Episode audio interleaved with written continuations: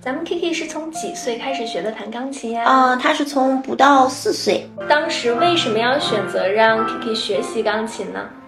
嗯，最早我想让他学习大提琴，但是我觉得孩子太小了，他对那个音准把握的不是特别的好。嗯，然后呢，钢琴吧，我觉得对小孩子的这个气质锻炼就也很好，而且对他后期这个听音的准确度，嗯呃，也是有一定的帮助的。嗯，为什么要选择在云朵学钢琴呀？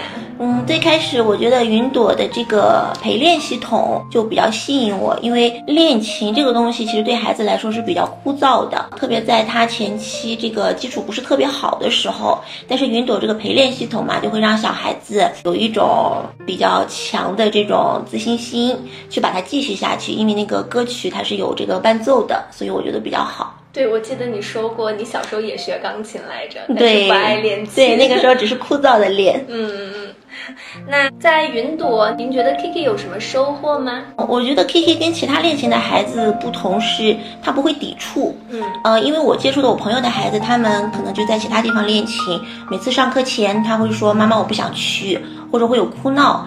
从 Kiki 不到四岁到现在快要七岁了，他基本上是没有出现过这种情况，对孩子这个练琴的积极性是很好的。那您对云朵有什么期望和建议吗？我就是希望老师对孩子上课的要求严格一点，没有问题。然后呢，给他制定一个这个呃学习的目标。嗯，就当孩子每达到这个目标的时候，他会有一种成就感，然后呃再去进行下一个目标的完成。明白。